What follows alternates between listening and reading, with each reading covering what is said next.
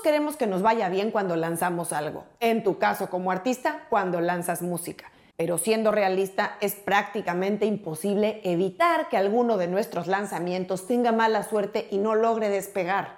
A veces las razones son predecibles.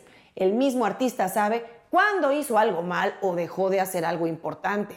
Pero hay otras veces en que es difícil descifrar qué nos jugó en contra.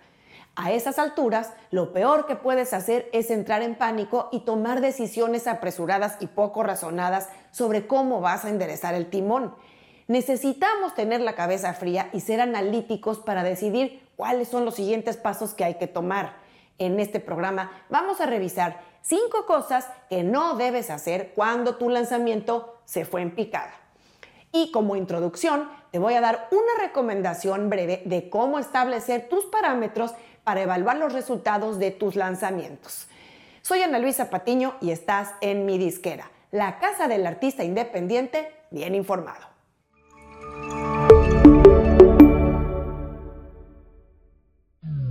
Sin duda, uno de los temores más grandes de los artistas es que la música que lancen no tenga los resultados que esperan. Y claro, aunque el éxito es relativo y cada quien lo puede definir de manera distinta, sí hay que tener parámetros claros, objetivos de dónde quieres llegar con cada sencillo, video, EP o álbum que lanzas. Así que antes de asumir que nos fue mal y abrirle la puerta al drama, vamos a aclarar en primera instancia cómo definir si le fue bien o mal a tu lanzamiento. La única manera de saber si el balance fue positivo o negativo es comparar resultados contra los objetivos o metas que tenías para ese lanzamiento. Así que antes de cualquier lanzamiento hay que hacer un análisis de dónde estás parado en ese momento. Tu número de oyentes mensuales en Spotify, tu tasa de conversiones de oyentes a seguidores, a cuántas playlists entró tu sencillo anterior, etc. También tu número de suscriptores en tu canal de YouTube y las analíticas de engagement más relevantes tanto para tus videos como para shorts y claro, las métricas en redes sociales, que te diría que más que el número de seguidores, revises también el engagement de tus publicaciones. Eso es más importante. Y ya que tienes esos números y comparando cuánto creciste del sencillo antepasado al pasado, entonces puedes hacer una proyección de cuánto esperas crecer para este próximo sencillo que lanzarás. Hay que ser ambiciosos, pero también realistas. De nada vale fijarse metas de números o logros inalcanzables, porque eso lo único que causa es frustración. Pero sí hay que trazarse objetivos que nos empujen a subir desde el escalón donde estamos hacia el siguiente, porque así se avanza, un escalón tras otro. Dicho eso, y asumiendo que ya tenías parámetros cuantitativos y cualitativos relativamente claros para tu lanzamiento, podrás más fácilmente hacer un análisis de cómo te fue al menos tres o cuatro semanas después de tu fecha de salida. Será un tiempo razonable para ver patrones y tendencias. Y ya que definimos si nos fue bien o nos fue mal con un lanzamiento, lo siguiente es ahora sí comentar cinco cosas que no debes hacer si la buena fortuna no estuvo de tu lado esta vez. Lo primero que debes evitar es tirarte al drama. Yo sé, a todos nos gusta de repente poner en práctica nuestras dotes histriónicas y tirarnos al drama.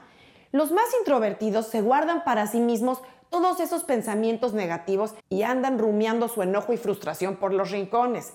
Los extrovertidos suelen hacer partícipes de este drama a sus amigos, colegas, pareja y por supuesto a la gente que colabora con ellos en un proyecto. Lo malo del drama es que siempre es destructivo, nunca constructivo. Hacer drama o berrinche debe servirnos para desahogarnos por un rato y nada más. Estoy de acuerdo que si a tu lanzamiento le fue mal, no vas a andar feliz y lleno de sonrisas por la vida, pero debemos desarrollar una piel dura para sacudirnos más fácil esos tropiezos y convertir la frustración o molestia en algo más constructivo.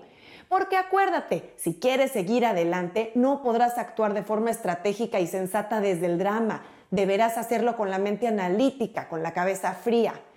La segunda cosa que debes evitar cuando tu lanzamiento se fue en picada es compararte. Una de las tendencias más grandes que tenemos, no solo los artistas, sino todos los que de algún modo publicamos contenido online, es compararnos con los que consideramos que son nuestra competencia, nuestra inspiración o nuestros modelos a seguir.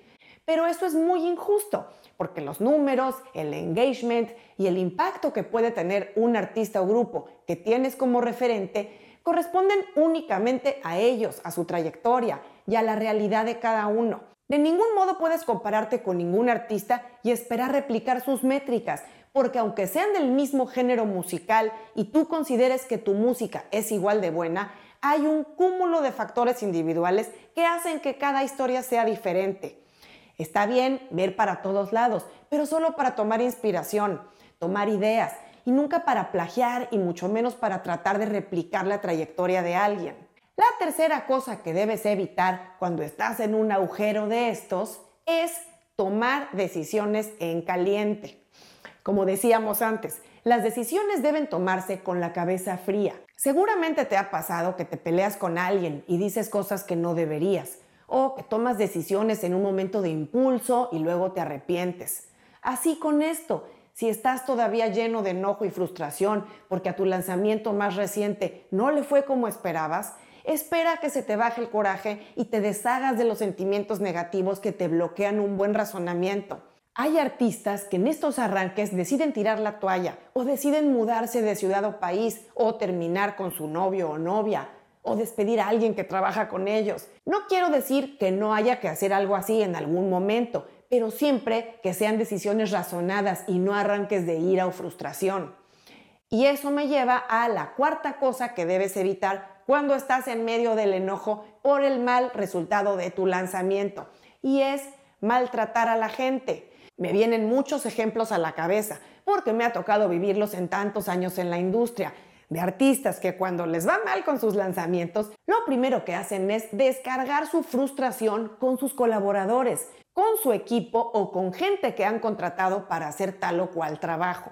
Así que maltratan a sus publicistas, promotores, community managers, bueno, a todo el que se cruza en su camino.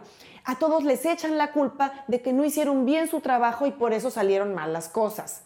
Si alguna vez has estado tentado de hacer algo así, piensa primero que a nadie le interesa que te vaya mal. Si tienes colaboradores que trabajan en distintos aspectos de tu proyecto, seguramente lo que quieren es que te vaya bien, para crecer contigo, para que todos ganen más dinero y que les sigas dando trabajo. Te puedo asegurar que todos o casi todos ponen su mejor esfuerzo, Así es que no seas injusto o injusta. Es mejor lamentarse juntos un rato y ver entonces cómo van a enderezar el barco, que culpar a medio mundo y generar un mal clima de trabajo. Y finalmente, la quinta cosa que debes evitar cuando te va mal con tu lanzamiento es castigarte. Esta es parecida a la anterior. La diferencia en este caso es que cuando tu lanzamiento no despega, en vez de culpar al prójimo y regañar a todo el que estuvo involucrado, optas por absorber toda la culpa y castigarte por los malos resultados. Y claro, aunque hay que tomar responsabilidad y asumir que a fin de cuentas somos los capitanes del barco y los últimos responsables de a qué puerto lo llevamos, hay que distinguir entre el castigarse en plan irracional y el asumir responsabilidad y levantar la cabeza para trazar una nueva estrategia.